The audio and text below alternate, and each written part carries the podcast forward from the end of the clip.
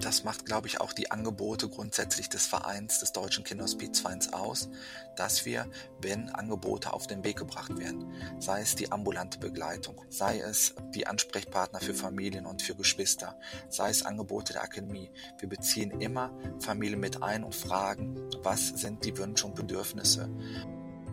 Herzlich willkommen bei Wegbegleiter, dem Podcast für Familien mit einem schwerkranken Kind. Schön, dass Sie zuhören.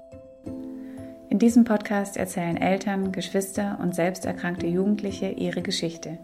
Und immer wieder spreche ich mit Experten über Themen, die für Familien im Alltag eine Rolle spielen. Ich bin Anna Lammer. Ich leite die Landesstelle Baden-Württemberg Palliativ Care für Kinder und Jugendliche am Hospiz in Stuttgart. Wir sind Anlaufstelle für Familien und Fachkräfte und wir informieren über Unterstützungs- und Entlastungsmöglichkeiten in ganz Baden-Württemberg. Und manchmal tut es einfach nur gut, eine Stimme zu hören. Melden Sie sich. Zusammen suchen wir einen Weg durch viele Fragen und Ungewissheiten. Sie sind nicht alleine. Heute steht im Podcast Wegbegleiter wieder ein Angebot im Mittelpunkt, ein Angebot für Familien mit einem schwerkranken Kind. Und zu Gast sind Sandra Schopen und Hubertus Sieler. Beide arbeiten für den Deutschen Kinderhospizverein. Anfang 2090, äh, Anfang 1990 schlossen sich sechs Familien mit ähm, einem lebensverkürzend erkrankten Kind zusammen und gründeten den Deutschen Kinderhospizverein. Und ja, der Verein bot erstmalig in Deutschland ein Forum, in dem sich Betroffene in ähnlicher Lebenslage gegenseitig austauschen und vor allem auch stärken konnten. Und dadurch ist eine lebendige Selbsthilfebewegung entstanden. Der Deutsche Kinderhospizverein begleitet Kinder, Jugendliche, junge Erwachsene und deren Familien ab Diagnosestellung einer lebensverkürzenden Erkrankung und auch über den Tod des Kindes hinaus. Sandra Schopen und auch Huberto Sila haben im Verein wichtige Aufgaben übernommen, die sie uns heute im Beitrag kurz und knapp vorstellen wollen. Und ja, ich freue mich sehr, dass Sie beide da sind. Herzlich willkommen. Herzlichen Dank, dass wir da sein dürfen und unsere Arbeit vorstellen dürfen. Ja, wir freuen uns sehr. Vielen Dank. Ich mich auch. Ich bin schon sehr gespannt. Ja, Frau Schopen, wollen Sie einfach ein bisschen erzählen, was ist Ihre, äh, was ist Ihre Aufgabe beim Deutschen Kinderhospizverein?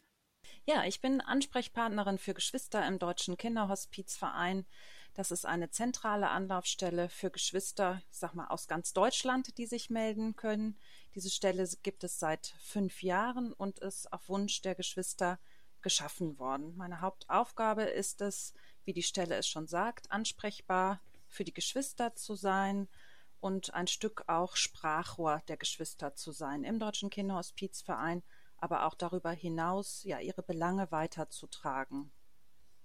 Was genau die Angebote beinhalten, da kommen wir sicher später noch drauf, äh, drauf zu sprechen. Darüber hinaus gehören auch die Vernetzung mit anderen Institutionen, Referententätigkeiten, Beratung von Menschen, die sich im studentischen oder beruflichen Kontext mit Geschwistern beschäftigen, zu meinen Aufgaben. Mhm. Ähm, Sie haben es gerade schon angesprochen. Welche besonderen Angebote gibt es denn für Schwester beim Deutschen Kinderhospizverein? Ja, bevor ich darauf zu sprechen komme, würde ich gerne einmal kurz den Blick darauf richten, von wem sprechen wir, wenn wir von Geschwistern reden. Mhm. Vorneweg. Und zwar reden wir von Geschwistern aller Altersklassen. Darum spreche ich auch beharrlich von Geschwistern und nicht von Geschwisterkindern, damit sich auch die erwachsenen Geschwister angesprochen fühlen. Wir begleiten Geschwister, deren Bruder bzw. Schwester lebensverkürzend erkrankt sind und Geschwister, deren Bruder bzw. Schwester bereits gestorben sind, was sich auch in den Angeboten zeigt. Die äh, allermeisten Angebote, die wir machen, sind sowohl für die Geschwister, deren Bruder oder Schwester noch leben, als auch für die Geschwister, deren Bruder oder Schwester bereits gestorben sind. Im Deutschen Kinderhospizverein haben wir drei große Bausteine, wo wir eben Angebote für Geschwister machen. Das sind einmal Ferienbegegnungen und Seminare im Rahmen der Deutschen Kinderhospizakademie. Dann gibt es Begleitungen durch die ambulanten Kinder- und Jugendhospizdienste. Die, äh, das sind 24 Dienste, die inzwischen unter Trägerschaft des Deutschen Kinderhospizvereins arbeiten, wo Geschwister im Rahmen von ehrenamtlicher Begleitung ähm, ja, begleitet und nachmittags beschäftigt werden können. In dann, ganz Deutschland sind die verteilt dann? Genau, die also 20 Dienste. Mhm. Genau, die sind in ganz Deutschland verteilt. Ein großer Schwerpunkt ist in Nordrhein-Westfalen, aber wir haben auch Dienste in Bayern, Niedersachsen, in Dresden haben wir einen Dienst, genau, also bundesweit mhm. verteilt tatsächlich. Und der dritte Baustein, wo es eben Angebote für Geschwister gibt, bin ich als Ansprechpartnerin für Geschwister. Ich möchte an der Seite der Geschwister sein, möchte und darf sie auf ihrem Weg ein Stück begleiten, zuhören und diese ähm, Begleitung findet telefonisch statt, findet zum Teil per Mail, WhatsApp statt und letztendlich findet sie genau so statt, wie Geschwister sich das wünschen. Also in der Regel melden sich Eltern oder Geschwister bei mir und äußern den Bedarf, dass sie sich entweder für ihr gesundes Kind eine Begleitung wünschen oder die Geschwister melden sich selber und äußern den Wunsch, Wunsch einer Begleitung. Und dann vereinbare ich mit den Geschwistern wie eine solche Begleitung aussehen kann, was für sie, für ihren Alltag auch stimmig, äh, stimmig ist. Es gibt Geschwister, die sich eine telefonische Begleitung wünschen oder eben per Mail. Es gibt Geschwister, die sich eine wöchentliche Beratung wünschen, andere, denen ich immer mal eine Mail schicke und die sich dann, jetzt hatte ich es gerade letzte Woche, einen erwachsenen Bruder, den ich rund um den Tod seiner Schwester im vergangenen Jahr sehr intensiv begleitet habe, telefonisch, der hat jetzt nach einem halben Jahr, haben wir nochmal wieder gesprochen, weil sich für ihn ja die berufliche Situation verändert und dann nochmal wieder Themen hochkamen, die er gerne teilen wollte. Und weitere Angebote sind ähm, gemeinsam mit Geschwistern entstanden. Also neben der Beratung, die ich, ich sage jetzt mal im 1 zu 1 Kontakt mit den Geschwistern mache, gibt es Angebote, zum Beispiel ein einmal jährlich stattfindendes Geschwisterwochenende für Geschwister ab 14 Jahre wo wir Themen besprechen, die den Geschwistern wichtig sind. Also die Geschwister überlegen die Themen mit, geben die letztendlich vor, planen diese Wochenenden mit und reflektieren die auch mit. Also letztendlich ist da unsere Aufgabe, Hubertus Sila begleitet mich da immer bei diesen Wochenenden, ähm, einen Rahmen zu schaffen, in dem die Geschwister sich austauschen können, ihre Dinge besprechen können, die im Alltag äh, vielleicht keinen Platz haben oder die im Alltag nicht möglich sind, weil es im Alltag keinen Kontakt mit Geschwistern gibt, deren Bruder oder Schwester auch eine lebensverkürzende Erkrankung haben. Und diesen Austausch ähm, ja, empfinden die Geschwister als sehr wertvoll und auch ganz wichtig. Also das ist im Grunde das, das ist fast der größte Wunsch, den die Geschwister ähm, ja immer wieder äußern.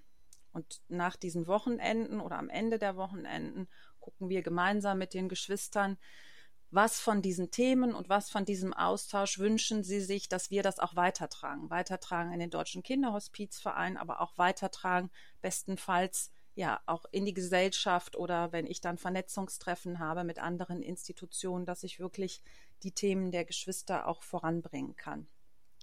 Was, was sind denn die drei größten, sage ich jetzt mal, Schmerzthemen der, der Geschwister oder Bedürfnisse der Geschwister, die sich aus ihrer Erfahrung jetzt heraus ähm, herauskristallisiert haben?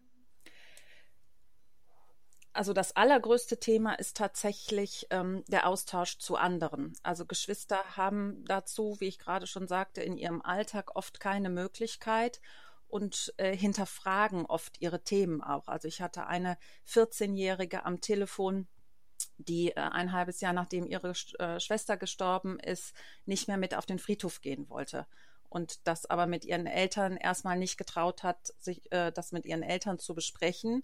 Und die will dann im Grunde von mir hören, kennst du das von anderen Geschwistern? Mhm. Und äh, die, diese Themen zu vermitteln und immer wieder auch auf Erfahrungen durch andere Geschwister zurückgreifen zu können, das ist eigentlich der allergrößte Wunsch, den Geschwister haben. Und oft ein Anliegen, ähm, was ich dann auch vermittel, ist, dass Geschwister wirklich einen direkten Kontakt zu anderen Geschwistern suchen. Und da haben Geschwister was ganz Wunderbares auf den Weg gebracht, eine Art Geschwisternetzwerk, wo Geschwister ähm, ja, sich, sich im direkten Kontakt austauschen können. Das heißt, Geschwister melden sich bei mir und ich habe einen Pool an Geschwistern, die sich ähm, bereit erklärt haben zu einem Austausch und ähm, ich vermittel dann je nachdem die E-Mail-Adresse, die Telefonnummer und die Geschwister können, äh, können auf direktem Wege in Kontakt treten miteinander und da ziehe ich mich dann auch komplett zurück. Mhm. Genau. Und Kommunikation ist, wie ich eben sagte, mit der 14-Jährigen, die sich erst nicht traute, mit ihren Eltern zu sprechen und es dann, nachdem wir lange gesprochen haben, doch den Mut hatte, das zu machen, ist auch ein großes Thema in den Familien. Also wer redet über was manchmal?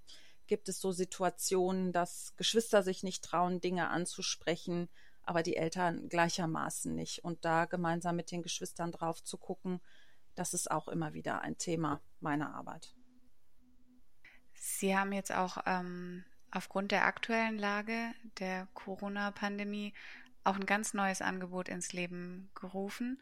Ähm, können Sie darüber noch ein bisschen erzählen?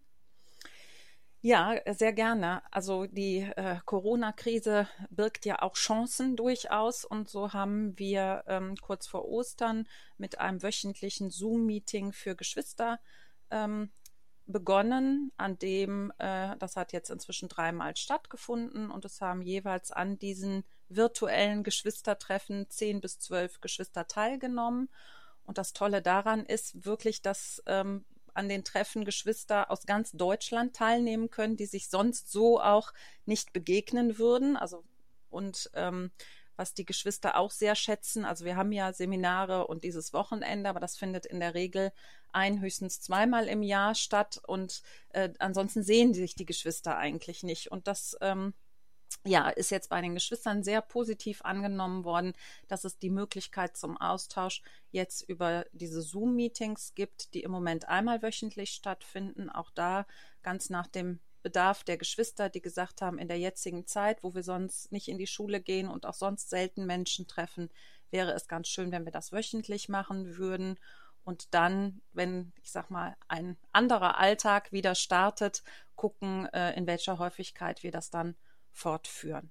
Also es gibt, ähm, wie gesagt, im Moment wöchentlich diese Zoom-Treffen für Geschwister ab 14 Jahre. Und in der nächsten Woche wollen wir jetzt neu auch starten, auch auf Wunsch einer Schwester, einer jüngeren Schwester, ein Zoom-Meeting für Geschwister von circa 9 bis 14 Jahren, um zu gucken, ob wir die Zielgruppe äh, darüber auch erreichen können. Und jeder, der das jetzt hört und Interesse hat, der ähm, kann sich einfach bei Ihnen melden, per E-Mail oder Telefon. Genau. Oder, okay. Mhm. Also Ihre Kontaktdaten werde ich sowieso unten ähm, vermerken in den Show Notes und auch auf, unseren, auf unserer Website, dass man sie auch auf jeden Fall schnell und unkompliziert finden kann und ja. Kontakt aufnimmt.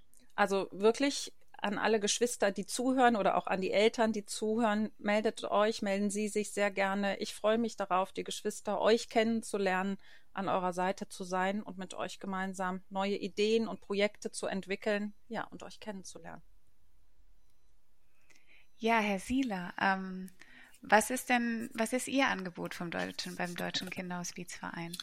Ja, der Ansprechpartner für Familien ist ähm, ebenfalls eine zentrale Anlaufstelle für Familien in ganz Deutschland, deren Kinder lebensverkürzend erkrankt und oder auch gestorben ist. Ähm, die Stelle wurde im Jahr 2006 im Deutschen Kinderhospizverein eingerichtet, auf Wunsch von vieler betroffener Familien, so eine zentrale Anlaufstelle zu haben. Ähm, und Familien in besonderen Lebenssituationen können sich an mich wenden. Ähm, ja, wenn sie Fragen haben zu ihrem Lebensalltag, es fängt oftmals bei mir an, dass sich Familien bei mir melden, unmittelbar nach der Diagnose. Mein Kind hat eine lebensverkürzende Erkrankung ähm, und ich brauche jemanden, der mir mal äh, für einen Moment zuhört, der mich vielleicht ein Stück an die Hand nimmt und die Möglichkeiten der Unterstützung einfach mal aufzählt, die in der Kinder- und Jugendhospizarbeit geboten werden. Und da bin ich sehr häufig so der erste Ansprechpartner. Mm, und ähm, ja, wie gesagt, ähm, die Arbeit läuft bundesweit mm, von Olpe aus. Grundsätzlich können sich Familien ähm, an mich wenden, die Mitglied im Deutschen Kinderhospizverein sind. Aber dadurch, dass es ja diese zentrale Anlaufstelle ist, sind es auch sehr, sehr viele Familien, die im Erstkontakt bei mir landen. Und ähm, ja, das ist eine sehr wertvolle und eine sehr schöne Arbeit. Genau. Mhm. Mit welchen Anliegen wenden sich Familien an Sie? Ja. Also können Sie darüber ein bisschen erzählen? Mhm. Ich fange mal ganz vorne an. Also wie schon gerade gesagt, zum einen so ähm, bei der Erstorientierung, welche Angebote äh, gibt es in der Kinder- und Jugendhospizarbeit und ähm, dann ist es grundsätzlich meine Aufgabe mit der Familie zu schauen, wo steht die Familie gerade, und welche Angebote könnten gerade ähm, gerade passen auf die Familien, auf die Familie, auf die familiäre Situation. Und äh, da wird jedes Mal ganz individuell äh, geschaut. Mal ist es der die Vermittlung eines Kontaktes zu anderen betroffenen Familien, was sicherlich auch ähm, stark im Fokus ist, aber auch der Kontakt zu ambulanten Kinder- und Jugendhospizdiensten angeboten, der Kontakt zu stationären Kinderhospizen und ähm, auch zu den äh, Angeboten der Deutschen Kinderhospiz, äh, der Deutschen Kinderhospizakademie vermittel ich denn, je nachdem, wie, die, wie der Bedarf und das Bedürfnis ist der Familie.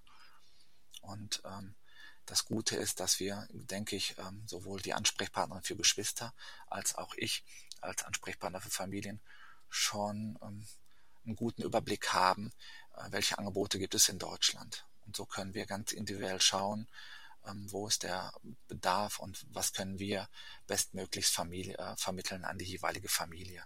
Genau. Mhm. Ähm, Sie informieren dann über, über Angebote der Kinder- und Jugendhospizarbeit. Habe ich das richtig verstanden? Ganz genau. Das sind zum mhm. einen Angebote, die der Verein selber auf den Weg bringt. Ähm, sei es die Angebote der Deutschen Kinderhospizakademie, Familienseminare, Begegnungen für erkrankte Kinder und Jugendliche mit lebensverkürzenden Erkrankungen, Begegnungen nur für Mütter, nur für Väter, nur für Geschwister, aber auch Trauerseminare. Und das ist so sicherlich auch so der zweite Punkt ähm, wie ich das schon erwähnt habe, ist, ähm, wenn sich Familien an uns, deren Kinder lebensverkürzend erkrankt sind. Es sind aber auch Familien, ähm, die sich an uns wenden und die mit uns und mit mir im Kontakt stehen, deren Kinder bereits gestorben sind. Wir in der Kinder- und Jugendhospizarbeit und auch im Deutschen Kinderhospizverein möchten ja die Familien begleiten auf dem Lebensweg. Und ähm, wir sehen das so, dass es eine Begleitung äh, vorsieht vom Anfang einer Diagnose bis über den Tod hinaus. Und mhm. so ist auch meine Stelle als Ansprechpartner für Familien ausgerichtet.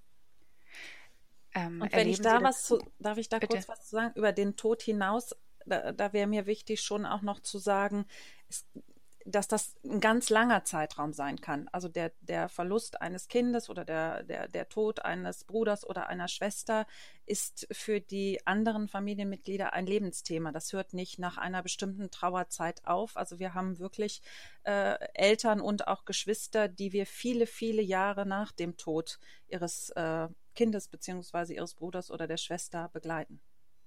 Mhm. Ähm, Herr Seeler hat auch gerade gemeint, ähm, dass Sie Abdiagnosestellungen begleiten.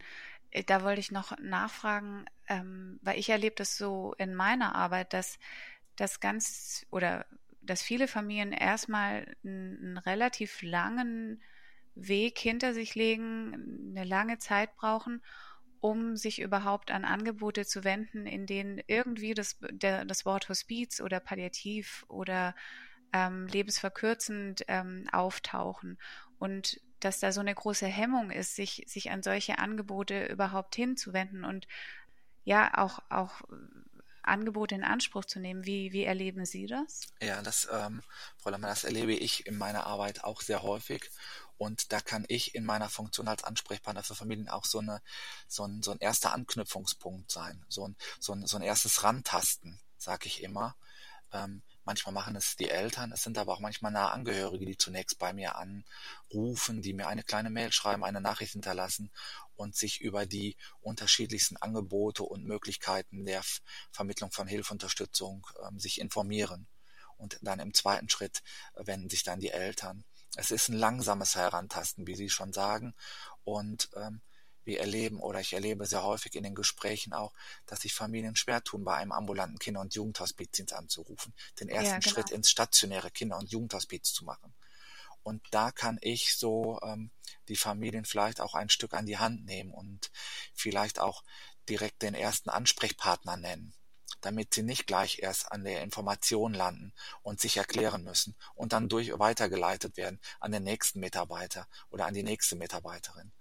Und mhm. ähm, das ist wie so eine Art Überleitungsfunktion manchmal auch.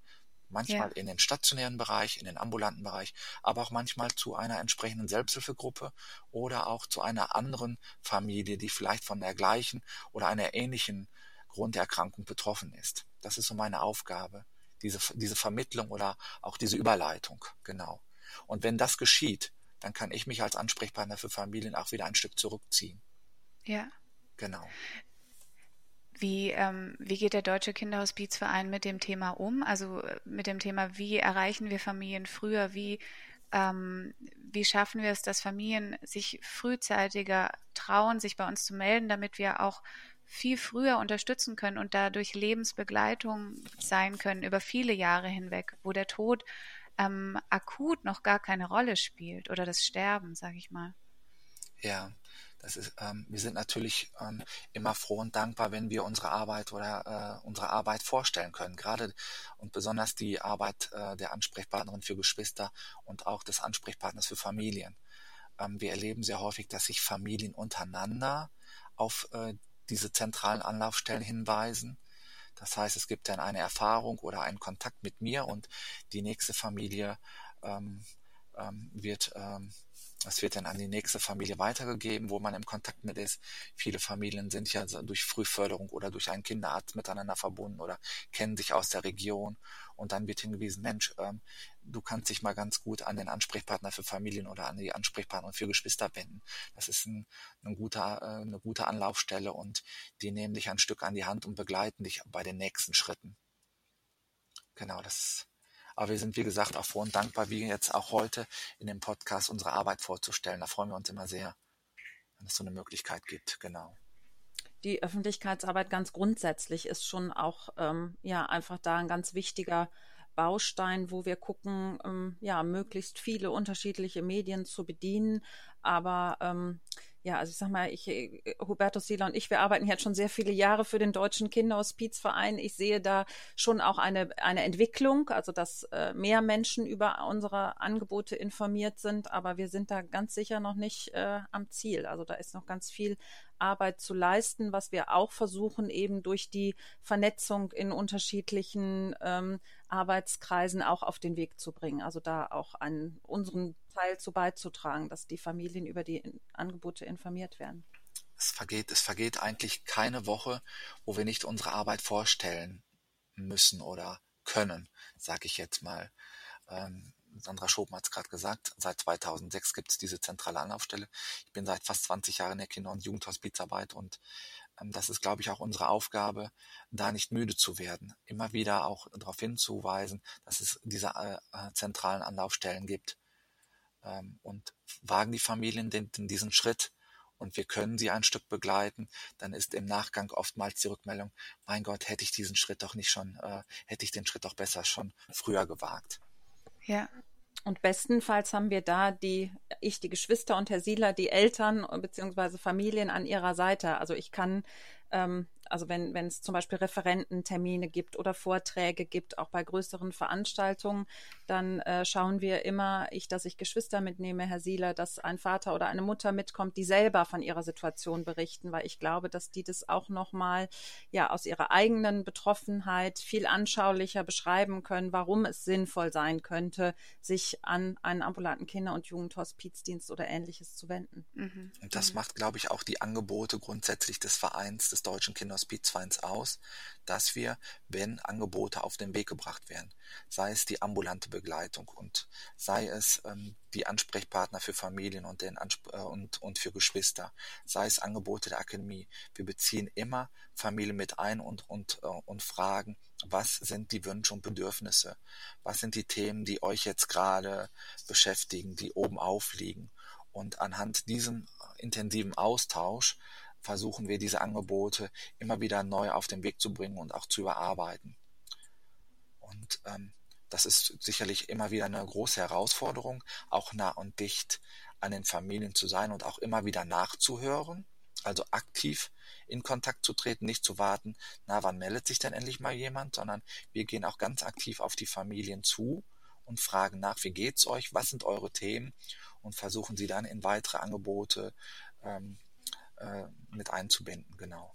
Welche Themen haben sich denn so, so rauskristallisiert? Also aus meiner Erfahrung kann ich jetzt sagen, es ist vor allem ähm, auch diese ganzen Antrags, diese ganzen Antragsstellungen, Widersprüche, ja. ähm, auch erstmal herausfinden, was gibt es alles überhaupt an ähm, sozial, sozialrechtlichen Grundlagen, welche Ansprüche habe ich, was kann ich, was kann ich beantragen, wenn ja, wo kann ich es beantragen, wo kann ich Widerspruch einlegen.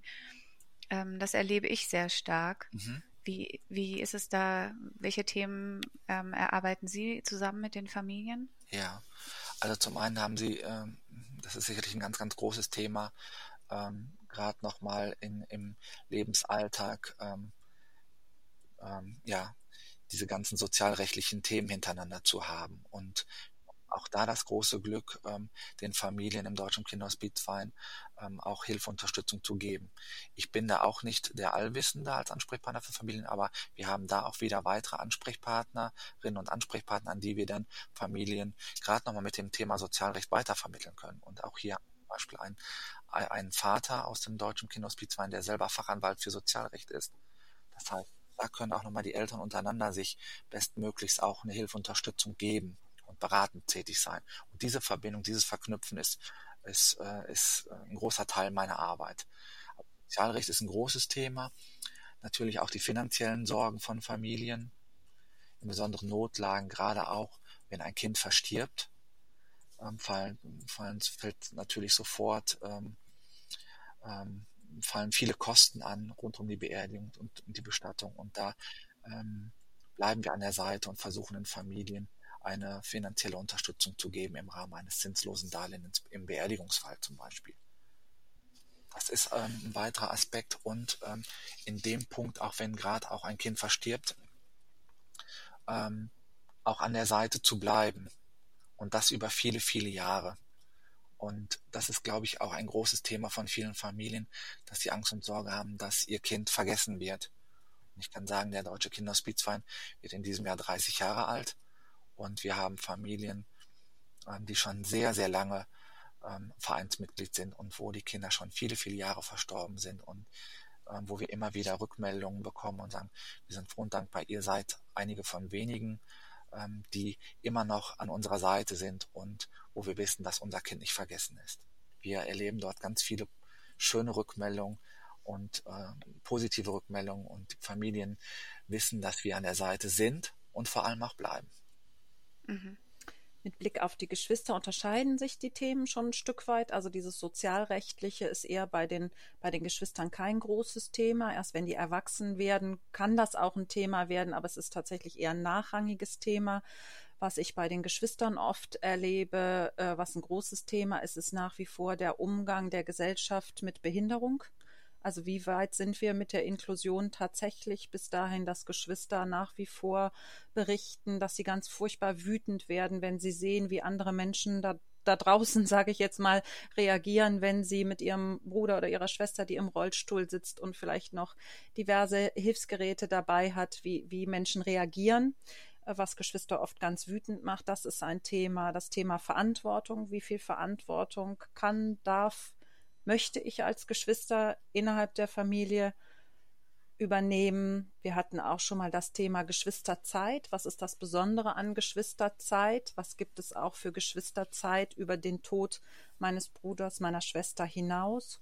Und jetzt in diesem Jahr wollten wir ganz gerne mit den Geschwistern das Thema Sprachlosigkeit anschauen. Also das, glaube ich, trifft auch für alle Familienmitglieder zu. Hubertus, korrigiere mich, wenn ich da falsch liege, dass das oft ein Thema ist, dass Familien erleben, dass in ihrem Umfeld, auch in ihrem ganz engen Umfeld, aber auch im erweiterten Umfeld Menschen ja sprachlos sind, nicht wissen, wie sie reagieren sollen und es eine ganz große Verunsicherung gibt, die ähm, für die Familien schon auch zu einer Belastung werden kann. Ja diese Hilflosigkeit im Umgang mit, mhm. mit ihnen. Mhm.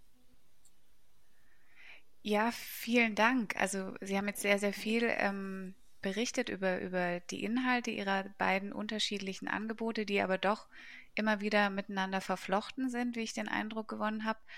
Mich würde ganz persönlich von Ihnen jeweils noch interessieren, was begeistert Sie denn an Ihrer Arbeit? Frau Schopen. Ich benenne jetzt einfach die, ja. die erste Person. Alles gut. Also mich begeistert wirklich die Beteiligung der Geschwister. Ich habe ganz viele Geschwister, die bereit sind mitzudenken, die Ideen haben, die Erfahrungen einbringen. Ich bin begeistert von der Offenheit, die Geschwister mir ja in meinem Arbeitsalltag entgegenbringen. Das äh, finde ich schon sehr bewundernswert und finde insgesamt an dieser Arbeit ja ganz schön zu sehen, dass es eben eine Lebensbegleitung ist, wo die Themen Sterben, Tod und Trauer ihren Platz haben, der wichtig und gut ist, wo aber ganz oft das Leben auch äh, im Mittelpunkt steht. Und das schätze ich sehr an der Arbeit und die Kommunikation, die mit der Arbeit verbunden ist. Also die direkte Kommunikation mit den Geschwistern auf den unterschiedlichsten, auf die unterschiedlichsten Art und Weisen, wie eben beschrieben. Und aber auch die Kommunikation innerhalb der Familien. Das ist was, was mich an der Arbeit sehr fasziniert und weswegen ich die so gerne mache. Mhm. Herr Sieler?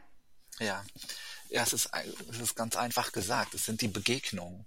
Es sind die Begegnungen in der Kinder- und Jugendhospizarbeit mit Eltern, mit den erkrankten Kindern, Jugendlichen, jungen Erwachsenen, was, ähm, was mich begeistert und was, was, was mich auch so hält in der Arbeit. Und auch nach so vielen Jahren hm, kann ich sagen, ich bin noch nicht müde geworden und ich freue mich eigentlich jeden Tag auf die Gespräche, ähm, die kleinen Begegnungen, ähm, die persönlichen, aber auch ähm, der Austausch per E-Mail oder auch per Telefon. Wenn man das Gefühl hat, zum einen, hm, ja, ähm, ähm, Familien zu helfen oder Menschen zu helfen, ähm, ja, ein Stückchen ja, was zu erfahren aus ihrem Leben und auch wenn die, die Lebensthemen Tod und Sterben da immer wieder im, im Mittelpunkt stehen, ähm, ja, sind dort ja ganz unterschiedliche Menschen, die den Kontakt mit uns suchen und die diesen oder unseren Arbeitsalltag auch so bunt machen. Ich sage immer, jeden Tag werden die Karten neu gemischt, was so ansteht. Natürlich äh, nimmt man sich jeden Tag äh, was vor, was so ansteht, aber sehr häufig werden diese Arbeitsalltage oder dieser, ja, so jeder einzelne Tag auch nochmal über Bord geworfen und muss neu sortiert werden, weil ein wichtiger Anruf oder ein, ein, ein intensives Gespräch ansteht und das macht diese Arbeit so reizvoll und auch spannend. Also es sind die Begegnungen und ich hoffe und wünsche mir, dass das auch so bleibt und dass wir auch in Zukunft ähm, weiterhin an der Seite der Familien bleiben können und dürfen. Gerade in diesen Zeiten, in denen wir jetzt gerade sind, ähm, ist es, glaube ich, ganz besonders wichtig. Mhm. Ja, vielen Dank. Ich glaube, wir haben einen guten Einblick bekommen in Ihre beiden Angebote und ich würde mich freuen, wenn der ein oder andere, die ein oder andere den Weg zu Ihnen finden wird, jetzt auch ähm, durch den Podcast. Und ja, bedanke mich ganz herzlich. Ja, wir bedanken uns auch sehr, Frau Lammer. Vielen Dank. Vielen Dank, Frau Lammer. Ja, und wenn Sie, liebe Hörerinnen, eigene Themenvorschläge haben oder Ideen oder selbst auch einmal in ein Interview kommen möchten und von Ihrer Geschichte erzählen wollen, dann schreiben Sie mir gerne. Ich freue mich. Sie erreichen mich unter der info at kinder-palliativ-landstelle.de. Die Adresse finden Sie auch noch unten in den Show Notes, dann können Sie sie einfach abrufen. Ja, ich freue mich jetzt schon auf die nächste Folge ich kann versprechen, es wird wieder ein tolles, spannendes, offenes und persönliches Gespräch geben. Machen Sie es gut.